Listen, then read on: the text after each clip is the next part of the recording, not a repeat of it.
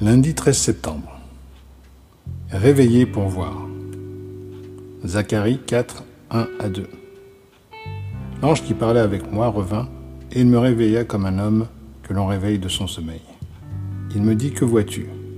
Je répondis, Je regarde, et voici, il y a un chandelier. Certaines personnes tiennent à leur sommeil et ont du mal à émerger le matin. D'autres se réveillent instantanément quand le réveil sonne. Mais pour les deux types de personnes, il faut quelques secondes pour que les yeux s'ouvrent et voient clairement. Le sommeil signifie que les yeux sont fermés. Parallèlement, parfois notre sommeil spirituel fait que nos yeux spirituels sont fermés aussi. Nous manquons de vision, de révélation ou de compréhension, car notre cœur est endormi.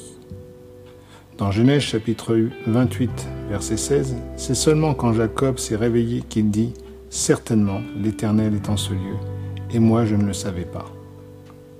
Selon le principe du sabbat, il y a un temps pour le repos ou le sommeil. C'est essentiel pour la santé. Mais malheur à ceux qui dorment quand il faut être éveillé. Samson a perdu sa force pendant son sommeil. Saül aurait pu perdre sa vie pendant son sommeil. Mais David n'a pas osé lever sa main contre le roi. Salomon a averti le paresseux des conséquences l'assoupissement. Proverbe 6, 9 à 11.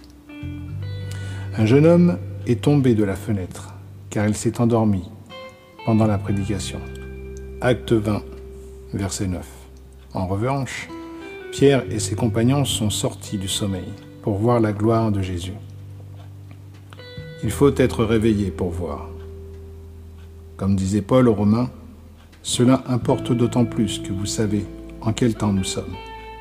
C'est l'heure de vous réveiller enfin du sommeil, car maintenant le salut est plus proche de vous que lorsque nous avons cru. Les dix vierges dans la parabole ont succombé à la fatigue, et la moitié d'entre elles ont raté la venue de l'époux car elles n'étaient pas prêtes. Le sommeil n'est pas un péché. Par contre, le sommeil au mauvais moment est un sujet de tristesse pour le Seigneur.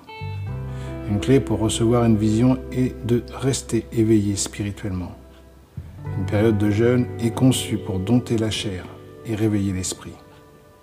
Chose intéressante, Dieu dit rarement ⁇ Je viendrai vous réveiller ⁇ mais plutôt ⁇ Réveillez-vous ⁇ À nous d'agir comme le psalmiste qui a écrit ⁇ Réveille-toi mon âme, réveillez-vous mon luth et ma harpe, je réveillerai l'aurore ⁇ Psaume 57, verset 9. Faites de votre réveil personnel la cible de votre prière aujourd'hui.